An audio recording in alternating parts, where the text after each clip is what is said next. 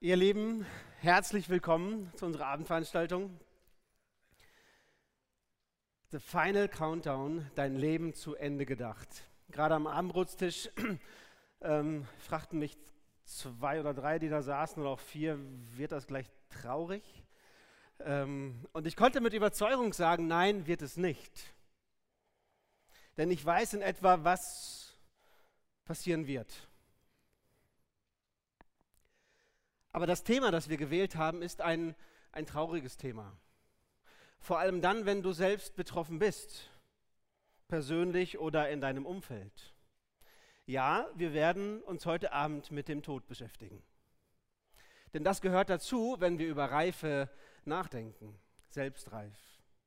Denn in der Bibel steht, lehre uns bedenken, dass wir sterben werden, auf dass wir klug werden. Und so haben wir uns gedacht, wir thematisieren es hier. Der Countdown, der erst lief, das war der Solar Countdown, könnt ihr bei Spotify auch ähm, finden. Ein super Ding, ich kriege da immer Gänsehaut.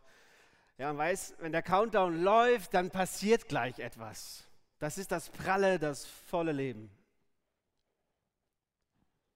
Darum geht es jetzt vielleicht auch. Aber zunächst einmal wenn wir uns vergegenwärtigen, The Final Countdown, dein Leben zu Ende gedacht,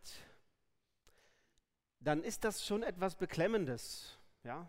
Angst, Sorgen, die Frage nach Frieden, so die Zitate oder Worte, Schlagworte, die ihr da rechts und links an den Wänden findet, die dann plötzlich auf einmal nicht nur rechts und links neben uns stehen, sondern auf einmal unsere Worte werden oder unsere Sehnsucht wird. Manchmal kommt plötzlich Krankheit in unser Leben hinein oder etwas anderes Unerwartetes, was uns eben mit diesem Fakt konfrontiert. Und dann müssen wir uns dem stellen. Ich war im letzten Jahr auf einer Beerdigung von meinem Onkel und ich merkte, neben all der Trauer und dem Abschied, der dann einfach da ist, ist es doch gut, sich ja, vor Augen zu halten, dass, dass dieser Punkt kommt, an dem ich sterben werde, an dem du sterben wirst, wo dein Leben nicht nur zu Ende gedacht ist, sondern hier auf der Erde zu Ende gehen wird. Und in der Bibel steht, lehre uns bedenken, dass wir sterben müssen, auf dass wir klug werden.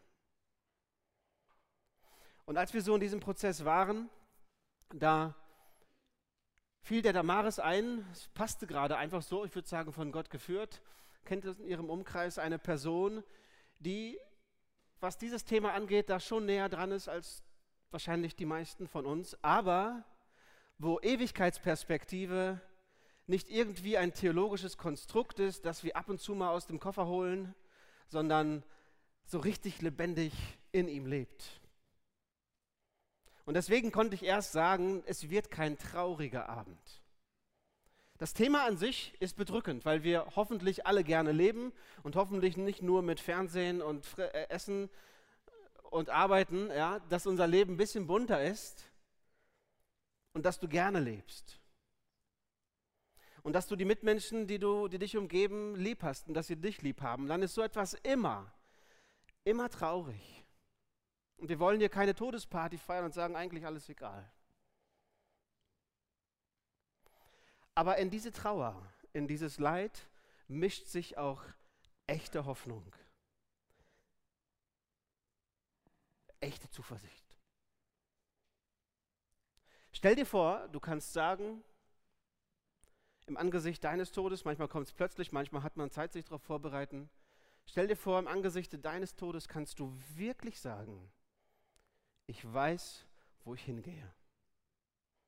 Und ich freue mich drauf.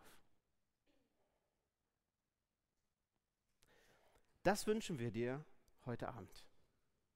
Dass du mit dieser Zuversicht, mit dieser Perspektive dein Hier und Jetzt genießt und auch diesen Punkt, der bei dir irgendwann mal kommen wird, dementsprechend entgegenschauen kannst.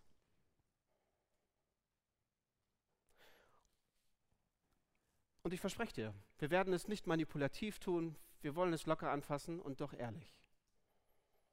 Und es ist auch so ein Abend, der dann entsteht, wenn er stattfindet, jetzt. Ja?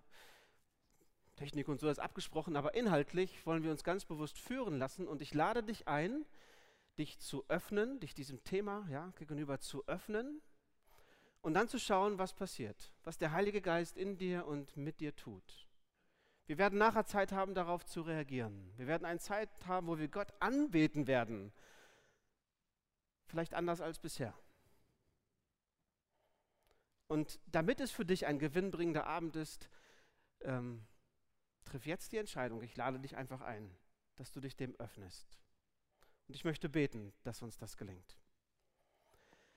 Vater im Himmel, ich danke dir für diesen Abend, für das, was du jetzt machen möchtest.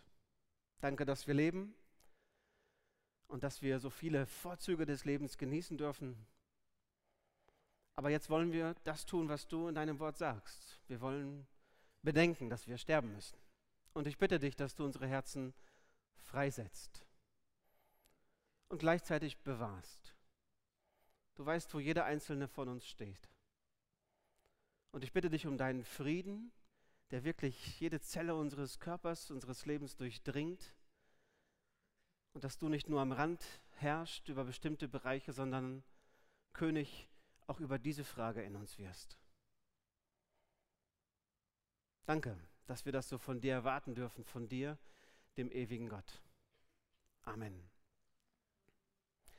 Ich habe erst angekündigt, dass wir jemanden eingeladen haben. Das ist der Stefan. Und Stefan, ich bitte dich, jetzt hier nach vorne zu kommen, auf die schönen Sessel hier. Herzlich willkommen. Mit, ja. Danke. Der Applaus gehört euch. Danke, dass ihr hier seid. Stefan, wir setzen uns ein bisschen. Ja, klar, gerne. Also, Stefan und ich, wir haben uns auch gerade erst so ein bisschen kennengelernt. Ja. Und ich habe mir vorgenommen, jetzt auch für die Zeit des Kennenlernens, ich habe mir keine Fragen aufgeschrieben. Und wenn ich Fragen stelle, möchte ich ganz bei ihm sein, ihn wirklich kennenlernen und erst dann überlegen, welche Frage ich als nächstes stelle, weil ich glaube, es ist ein besonderer Moment. Für mich ist es einer. Das war es im Vorfeld schon und auch jetzt. Ähm, Stefan, ich darf ihm alle Fragen stellen, hat er gesagt. Du darfst. Und ähm, wir genießen es, dich kennenzulernen. Stefan, erstmal so ein paar Rahmenfakten drumherum. Ich habe erst schon mitbekommen, schätzt mal, wie alt er ist. Also ich sag's euch, 56 Jahre. Er sieht jünger aus als ich, finde ich. Ich bin 43. Also ich, ich kenne ich, kenn Victor noch nicht so lange, aber schmeicheln kann er. nee, ehrlich, das, was er ausstrahlt an Power, an, äh, ja, auch an Dynamik, das ist erstaunlich. Trotzdem bist du 56 Jahre 56, ja. Du hast zwei Kinder, wie alt? Ja, also meine Kinder sind 23 und 25. Ähm, beide, also der eine studiert noch, der Sohnemann, die Tochter ist jetzt gerade fertig, schon seit etwas über einem Jahr verheiratet. Ja, bin mittlerweile dieses Jahr 30 Jahre verheiratet. Ja, wir werden also dieses Jahr das 30. Hochzeitstag feiern. Okay. Stefan, du hast irgendwas mit Datenschutz zu tun. Genau. Das bringe ich gar nicht zusammen mit einem fröhlichen Menschen. Nee. Ehrlich nicht. Ja, also ich könnte dir jetzt hier einen tollen Datenschutzvortrag halten, ähm, aber nur mal so ein zentraler Satz aus meinen Schulungen ist, ich schütze keine Daten. Ähm, wir schützen Rechte und Freiheiten von Menschen. Und von da passt es ja eigentlich super zu meinem Leben als Christ, weil da geht es auch um Menschen. Und Menschen sind mir halt unheimlich wichtig. Und ich glaube, dass ähm, wenn Gott der Mensch so wichtig ist, dass er ihn gemacht hat, weil er Gemeinschaft mit ihm haben will, ja, dann sollten mir Menschen auch wichtig sein. Und von da passt das eigentlich ganz gut. Aber trotzdem musst du so viele Gesetze und Gedöns und Tabellen und. und ja, aber. Oder merkst du das gar nicht mehr? Nee, du, das ist, ähm, ich gehe das immer recht pragmatisch an. Ne? Also das ist so ähnlich wie im Glauben. Ne? Wir haben zehn Gebote, aber darum geht es nicht, es geht um den Sinn, der da drin steckt. Ja, und wenn man so ein bisschen den Sinn von den Dingen versteht, ähm, dann wird das auch zu einer Herzenssache. Und das, ja, von da ist auch so ein Beruf spannend. Mhm. Und ich bin echt dankbar, dass ich den machen kann. Hammer. Wie, Stefan, wie können wir uns dich als Jugendlichen vorstellen? Wie wir uns das vorstellen können? Als Jugendlicher. Als Jugendlicher. Mich als Jugendlicher. Oh, ähm, ja, schwierig. Ne? Also ich habe das Glück gehabt, ich bin gläubig geboren. Ne? Ihr kennt das vielleicht, der ein oder andere. Ja, christliches Elternhaus, Sonntagsschule, Jungschar. Und äh, was der eine oder andere vielleicht auch schon erlebt hat, irgendwann kommt dann der Absturz. Ja? Wenn du dann in diesem ganzen Behüteten so aufgewachsen bist, hast dich taufen lassen, hast eine Entscheidung getroffen, irgendwann kommt vielleicht der Gedanke, naja, irgendwas habe ich verpasst. Ne? Der eine oder andere wird das kennen. Und ich habe eine ganze Zeit eine Phase gehabt, da habe ich ja eigentlich wenig um mein Gemeindeleben, um mein Glaubensleben gegeben. Ich wusste immer, Jesus ist da, ich wusste meine Grenzen, ich wusste, wo ich mich dran halten soll, aber es war keine echte Beziehung. Mhm. Und ähm, erstaunlicherweise habe ich in der Zeit meine Frau kennengelernt und ich kann nur sagen, es ist eine wahnsinnige Gnade, ja, eine ungläubige Frau kennenzulernen, die dann später Jesus annimmt. Mhm. Das ist ein Riesengeschenk. Ja. Warst du jemand mit vielen Träumen? Oder bist du einfach jemand, der drauf loslebt, sich schnell mit dem versöhnt, was gerade da ist? Ja, es ist, ich bin sehr zerrissen. So. Ich weiß nicht, ob du den Disk-Test kennst, diesen. Ja ja, Persönlichkeitstest. Ich bin also ein ganz starker I-Typ, ja, also okay. ganz weit oben spitz und ganz weit unten G. Also ich bin so sehr, sehr zerrissen. Ich bin, total, ich bin total innovativ. Ich sprühe vor neuen Ideen. Ich fange gerne neue Dinge an. Aber ich bin auch ganz tief verhaftet in den Dingen, die mir wichtig sind. Und manchmal stehe ich mir dabei sogar selber im Weg.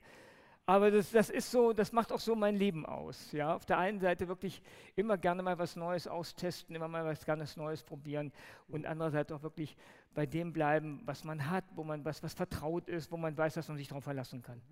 Was Neues ausprobieren, was würdest du sagen, ist so, so dein Highlight, wo du sagst, hey, das hast du dir einfach mal in den Kopf gesetzt, davon hast du geträumt und auch umgesetzt und sagst, ja. Yeah Wow, das, also da gibt es eine ganze Menge. Also wenn ich so in mein Berufsleben reingucke, ich habe also ganz, ganz viele Dinge neu gemacht. Ne? Ich habe mal großen Außenhandelskaufmann gelernt, habe dann irgendwann in die IT gewechselt, mich da bis zum IT-Leiter hochgearbeitet, dann in der IT-Administration gearbeitet, Informationssicherheit gemacht, Datenschutz. Also immer mal wieder so, wo ich gesagt habe, komm, du packst mal was Neues an. In, in manche Dinge, muss ich sagen, wurde ich mehr oder weniger reingeschubst, auch das passiert, ja aber wo ich auch im Nachhinein einfach sage, ja, da hat Gott seine Finger im Spiel gehabt. Ja, eine Situation, die ich selber als vielleicht ganz unangenehm empfunden habe, wo ich gedacht habe, boah, das muss jetzt nicht sein. Ja, wieso gehen da jetzt auf einmal Türen zu, die du aufhaben wolltest, wo du gedacht hast, das ist der richtige Weg? Und ähm, richtig schmerzhaft teilweise auch, ja, bis hin, dass wir damals gerade ein Haus gekauft hatten und dann auf einmal mein Chef um die Ecke kam, ja, also wir trennen uns von Ihnen. Okay. Oh. Ähm, und du sitzt dann da und denkst, okay, aber gestern habt ihr noch gesagt, ich soll Abteilungsleiter werden. Ja, aber heute denken wir da anders drüber. Und ich also richtig mies drauf war. Ja. Ich bin mit meinem Kollegen durch den Wald gelaufen, ich habe vor die Bäume getreten, ja, ich habe geheult und geschimpft und auch mit Gott geschimpft, wirklich. Und ja, abends kam dann ein Freund von mir, so ganz trocken aus der Gemeinde und sagt, du, ich soll dir was sagen, denen, die Gott lieben, werden alle Dinge zum Besten dienen. Toll. Ja, also ich meine, das ist ein starker Vers, ja. Ähm, ihr glaubt gar nicht, also in meinem, ich erzähle da nachher noch ein bisschen von, so in meinem nachfolgenden Leben hat er sich äh, immer wieder bewahrheitet. Aber gerade in dieser Situation, ich habe es nicht wirklich verstanden, aber ich wollte es für wahr halten. Ja, und dann hat man mich abgeworben zur Holding nach Duisburg, also von Solingen weg nach Duisburg. Ja, und äh, einen Monat später gab ein neuer Geschäftsführer. Ja, der Geschäftsführer, der mich protegiert hatte, wurde abgesägt. Ähm, der Kollege, der meinen Job dann übernommen hat, der hat nach drei Monaten geschmissen, weil er mit dem neuen Geschäftsführer nicht zurechtkam. Und ich habe dann da in einem gemachten Bett gesessen und Nest gesessen und habe gedacht, oh Gott, du hast das richtig gemacht. Mhm. Ja, also was mir in der Situation so unmöglich erschien, hat Gott möglich gemacht. Mhm. Und einfach, weil er den besseren Überblick hat als ich. Würdest du sagen, dass dein Gottvertrauen plötzlich da war? oder hat sich das entwickelt durch solche und andere Erlebnisse? Äh, ich glaube, das ist echt etwas, was sich entwickelt. Also das kommt nicht von alleine. Ich habe mal so den Satz gehört und der war, ist mir sehr wichtig geworden, ähm, dass, ich sage mal, die Erfolge, die wachsen nicht auf den Bergen, die Früchte wachsen nicht auf den Bergen, sondern in den Tälern. Mhm. Ja, du da, wo es wirklich hart auf hart geht, wo du gefordert bist, da merkst du auf einmal, dass du vorankommst. Mhm. Ja, wenn wir immer nur so bis zu dem Level gehen, was wir gut können, werden wir nicht wachsen. Ja? Wenn du im Fitnessstudio bist ja, und du bleibst immer bei den 5 Kilo auf, dem, auf der auf dem Bizepmaschine, ja, dann wirst du kein Bizep aufbauen. Äh, und so ist das, glaube ich, in unserem ganzen Leben. War das jetzt eine Anspielung auf irgendwas? Nee, nee, nee, nee. Warum? Ich weiß nicht, wie viel du drauflegst. okay. Stefan, du hast erst im Gespräch so ein kleines Detail genannt. Ich äh, formuliere das mal ein bisschen anders. Wenn du heute irgendwo wegfliegen würdest, und durch so einen Metalldetektor oder wie heißt das Gerät, wo man dann durch hm, muss und das ja. Ding dann piepst, ähm, wenn da Metall an dir ist. Würdest du da durchgelassen werden? Ja, ohne Probleme. Ich war also ganz erstaunt, als ich nach München geflogen bin. Ich hatte also meinen Implantatepass mit und wollte den vorlegen. Er sagt, das ist nicht nötig, sind neue Geräte. Die merken das nicht. Okay. Ja, also wo, wo Victor darauf anspielt, ich habe also im Moment insgesamt 24 Schrauben im Rücken, ähm, vier längere Stäbe und ein Metall, ein Titankörbchen. Hängt damit zusammen, dass sie meinen Rücken mehrfach operiert haben. Ich habe am 11. Brustwirbel eine Metastase rausoperiert bekommen und am dritten Halswirbel und bin von daher im Moment ein bisschen eingeschränkt. Mhm. Das Ganze, weil ich seit fünfeinhalb Jahren Krebs habe mhm. mit Knochenmetastasen. Seit fünfeinhalb Jahren Krebs mit Knochenmetastasen. Kam das plötzlich? Ja, sehr plötzlich. Also ich bin, wie sich das gehört, ne, man, der Mann ab 40 soll ja regelmäßig zur Vorsorge, also immer schön zur Vorsorge.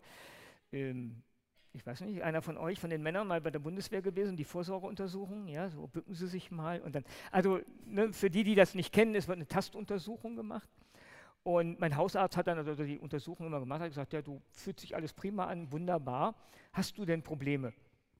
Und ich muss ganz ehrlich sagen, ich hatte keine Probleme und ich habe gedacht, naja, vielleicht ist es ja so, Probleme kommen ja manchmal langsam und dann merkt man das ja nicht so richtig. Ne? Und Gott hat das, glaube ich, wirklich geführt und hat gesagt, geh doch mal zum Urologen. Ja, dann bin ich zum Urologen gegangen, äh, das war 2013, im, ich glaube im September sowas. Und er fragt, dann haben Sie ein Problem? Ich sage, nee, ich habe keine Probleme. Und dann hat er geguckt, hat also auch getastet und sagte, nee, alles fühlt sich alles gut an, hat Ultraschall gemacht, nee, also alles in Ordnung, ja, Prostata hat die richtige Größe, hat das richtige Gewicht und hat dann einen sogenannten PSA-Test gemacht. Das ist ein Test, da wird also das prostataspezifische Antigen getestet und es wird von der Prostata gebildet in einer bestimmten Menge. Und wenn die Prostata nicht gesund ist, dann steigt dieser Wert an. Der sollte normalerweise so bei ungefähr 1 liegen. Wenn man ein bisschen älter wird, geht er bis 4 rauf. Ja, und meiner war bei 24. Boah. Boah. Und ich habe ihn also auch nachher mal gefragt, ich sage, warum haben Sie eigentlich den Test gemacht? Ach, da weiß ich nicht. Gab es also keinen Anlass für. Er hat mich dann direkt zur äh, Biopsie geschickt und ich habe dann eine Biopsie machen lassen. Dort werden ähm, zwölf Teile aus der Prostata rausgestanzt mit einer dünnen Hohlnadel und alle zwölf Proben waren positiv und die einzelnen Proben zwischen 10 und 90 Prozent Tumormaterial. Also extrem weit fortgeschritten. Kann fast krasser nicht sein in dem Moment. Äh, ja, vor allem, wenn ihr überlegt, ich war gerade 50, ja, ich war, stand kurz vor meinem 51. Geburtstag. Und als ich nachher in der Reha war, sagte eine Krankenschwester da zu mir, sagt, äh, das ist jetzt doch hart für mich. Ich sage, warum? Er sagte, dass ein Patient hier sitzt, der jünger ist als ich. Also es ist schon sehr, sehr früh und das holt einen schon erstmal von den Beinen, ja. Mhm. Wie sah das bei dir aus? Holt einen von den Beinen? Magst du das sagen? Ja, also erstmal, naja gut, man versucht natürlich erstmal das nicht wirklich hinzunehmen, ja. Ähm, ich stand also jetzt davor, ich habe im Oktober die Ergebnisse bekommen, sollte am 3. November operiert werden. Und war dann sonntags morgens in der Gemeinde und habe mich dann nach vorne gestellt und die Kanzler habe gesagt, Leute, betet bitte für mich, ich habe Krebs. Äh, so wie es aussieht, recht fortgeschritten, muss operiert werden, betet für mich. Und in der Zeit habe ich schon gerungen, meine Mama war ein paar, paar Jahre vorher an Krebs gestorben. Und ähm, den Sonntag drauf war ich im Gottesdienst und nach dem Gottesdienst wollte ich rausgehen und da kommt eine Schwester auf mich zu, die Anne, und sagte immer, Stefan, ich kam eben in den Gottesdienst rein und dann habe ich dich da sitzen sehen und wir haben so einen Raum mit so rund 250, 300 Leute im Gottesdienst. Und er sagte, darf ich dich da sitzen sehen? Und Gott hat zu mir gesagt, du sollst dem Stefan was sagen. Hm, da sage ich, okay. Ähm, was denn? Er sagte, Gott hat mir gesagt, ich werde dich heilen.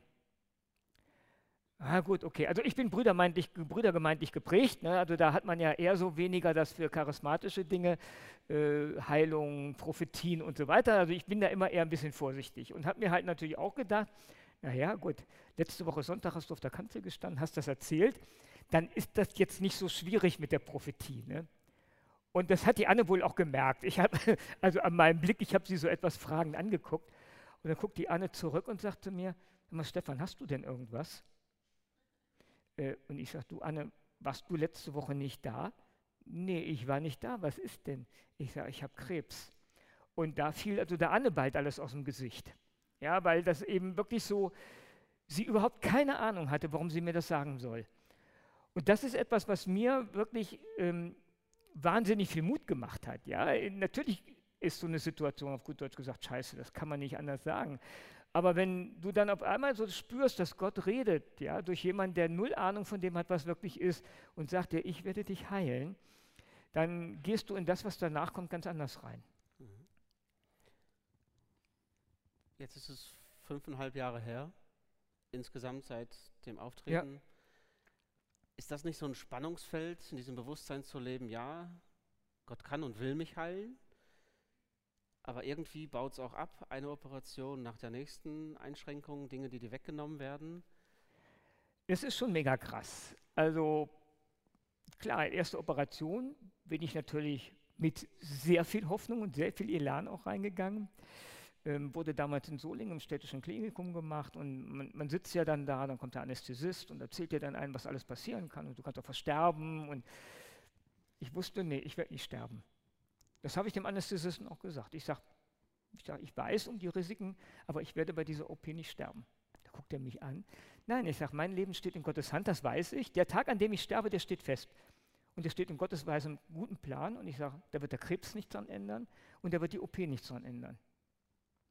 Und es war dann auch so, ich bin also in die OP rein, OP ist auch alles gut gelaufen, bis auf die Tatsache, dass ich dann wach wurde und dann so vorsichtig den Arzt gefragt habe, ähm, wie war das denn so mit der OP? Hat das alles geklappt? Und wer so ein bisschen in Biologie Bescheid weiß, ähm, die Prostata ist ungefähr so groß wie eine Walnuss, die sitzt beim Mann unterhalb der Blase. Und direkt an der Prostata entlang laufen die Erektionsnerven. Das sind die Nerven, die quasi vom Hirn den Strom weiterleiten, damit der Mann eine Erektion bekommen kann.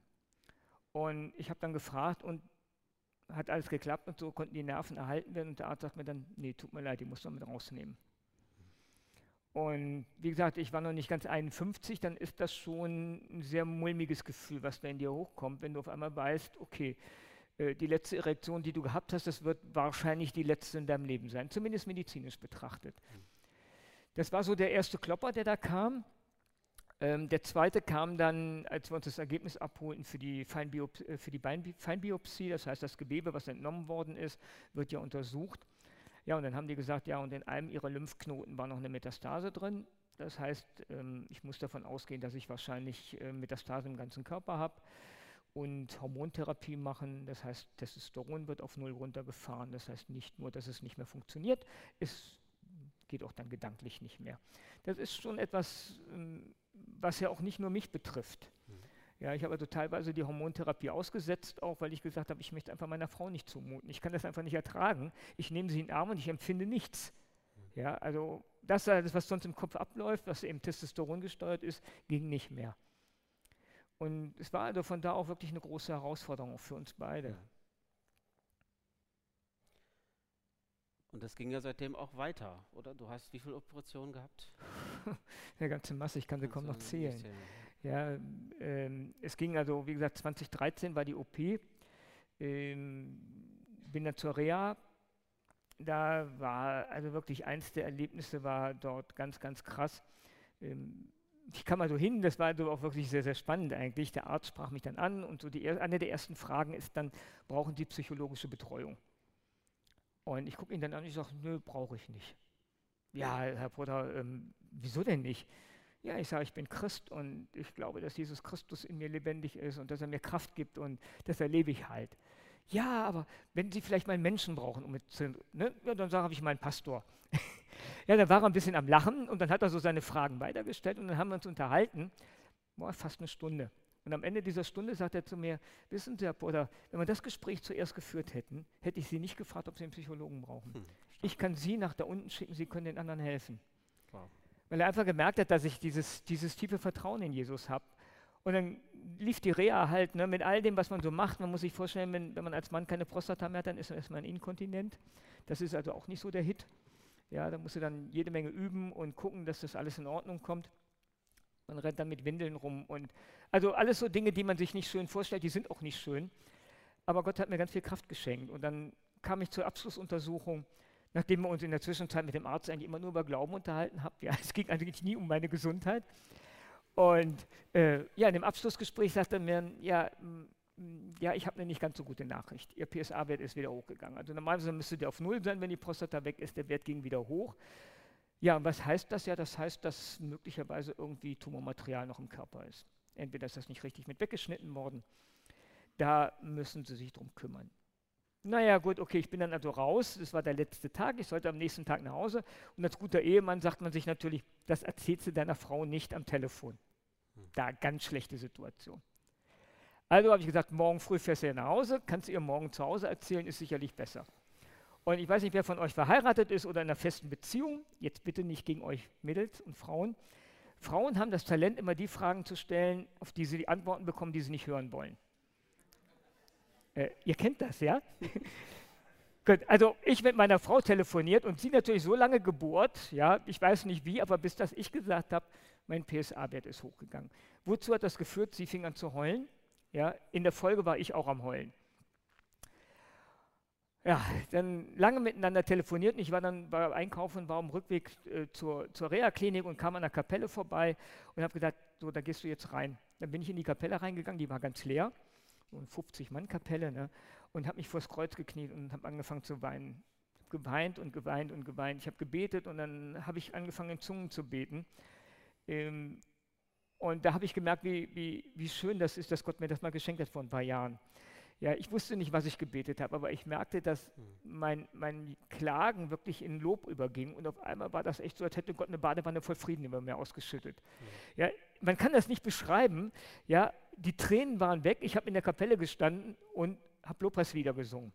Und ich sage euch, gut, dass ich alleine war. Ja? Also wenn ihr mich singen hören würdet, ja, es ist eine Katastrophe. Aber ich habe eine Viertelstunde wirklich in dieser Kapelle gestanden und habe Lobpreislieder gesungen. Und Gott hat mich mit so mit Freude erfüllt. Ja? Und ich konnte dann auch wirklich mit der Freude nach Hause gehen und mit der Zuversicht, wirklich auch mit dem Wissen, dass Gott einfach bei mir ist. Hm. Das war aber nur der Anfang. Ne? Also wie gesagt, man hat dann gesagt, gut, dann müssen wir den Bauchraum nochmal bestrahlen, damit dann der Rest von dem Tumormaterial wegging. Bin dann zur Untersuchung gegangen, da werden also dann alle möglichen Dinge gemacht, kommst du mal in CT rein, da wirst du untersucht, damit die so einen Plan machen, was alles bestrahlt werden muss. Und dann komme ich zu diesem äh, Strahlentherapeuten ins Gespräch, setze mich zu ihm hin und sage, was müssen wir jetzt machen? Sagt er gar nichts. Ich sage, wie gar nichts? Ja, nee, sagt er, wir bestrahlen Sie nicht. Äh, ich sage, wie, Sie bestrahlen mich? Nee, sagt er, Sie haben eine Metastase auf dem Knochen, das ist nichts im Bauchraum, wir bestrahlen Sie nicht. Naja, habe ich gedacht, gut, und warum nicht? Ja, sagt er, das bestrahlen wir nur, wenn der Knochen droht zu brechen oder Sie Schmerzen haben. Haben Sie Schmerzen? Ich sage, nee. Er sagt, dann bestrahlen wir sie nicht. Dann habe ich gesagt, ich will aber, dass ich bestrahlt werde. Ja, aber jetzt überlegen Sie sich mal die Risiken, was da alles passieren könnte. Ich sage, ich will das. Ja, und habe dann äh, insgesamt 33 Bestrahlungen gekriegt. Das sind also so 33 Einheiten, das heißt sechs Wochen lang, sechseinhalb Wochen lang, jeden Morgen zur Bestrahlung, dann kommst du auf die Kiste drauf. Und da kamen dann schon so die ersten Wunder, weil ich habe keine Hautrötungen gehabt, ich habe keine Verbrennungen gehabt, was üblich war, ich habe keinen Durchfall bekommen, der üblich war.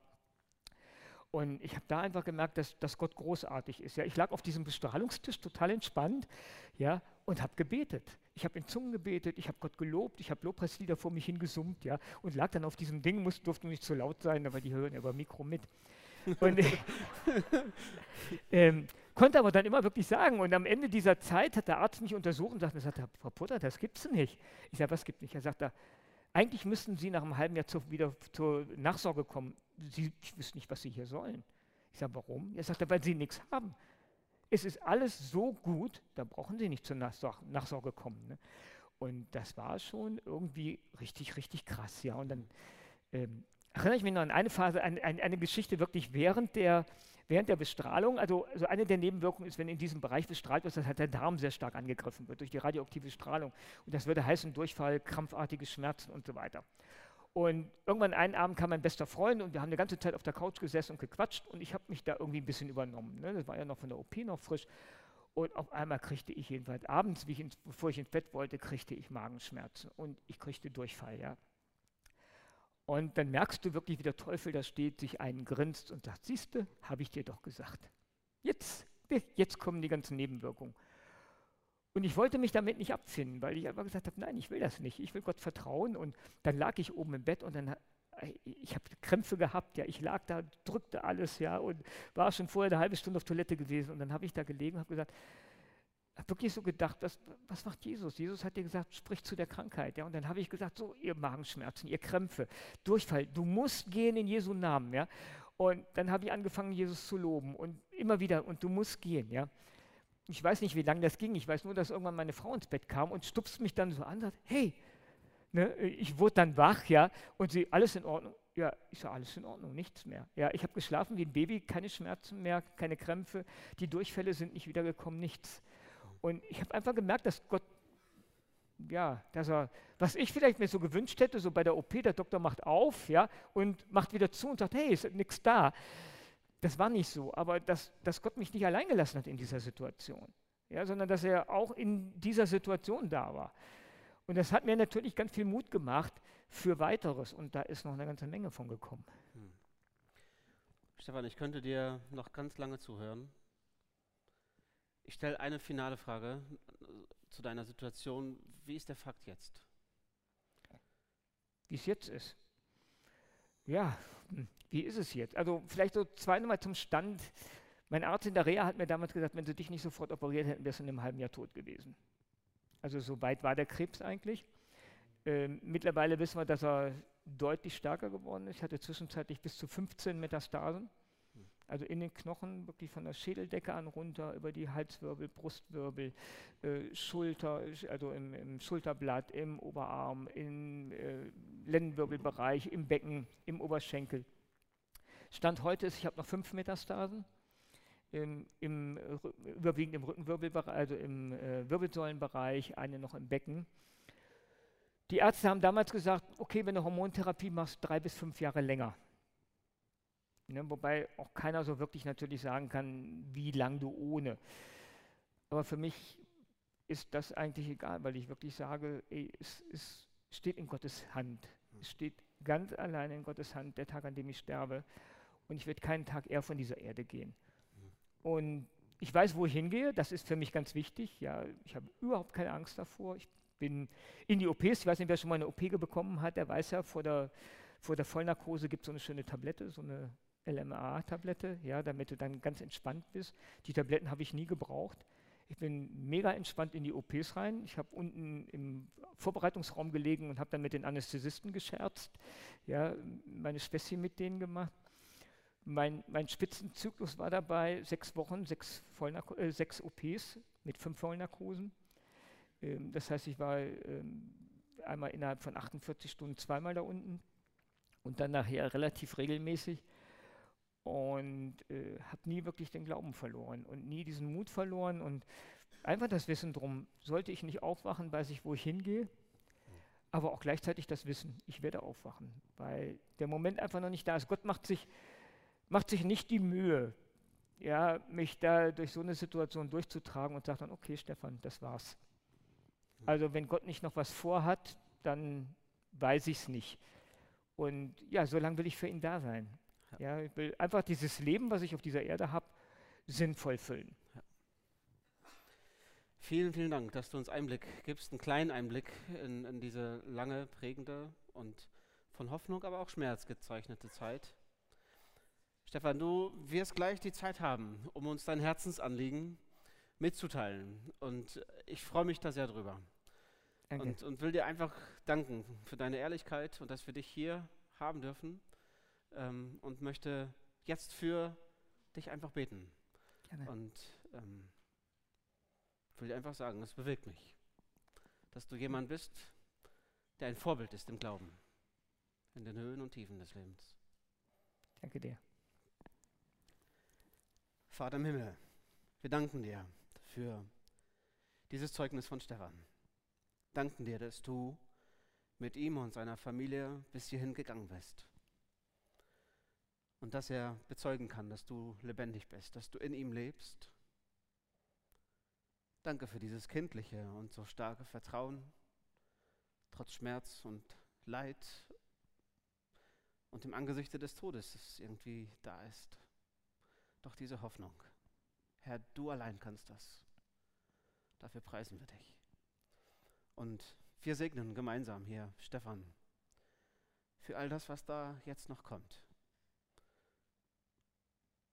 Dass du ihn zum Segen setzt für viele andere und dich in ihm verherrlichst. Danke, dass wir ihn heute unter uns haben dürfen.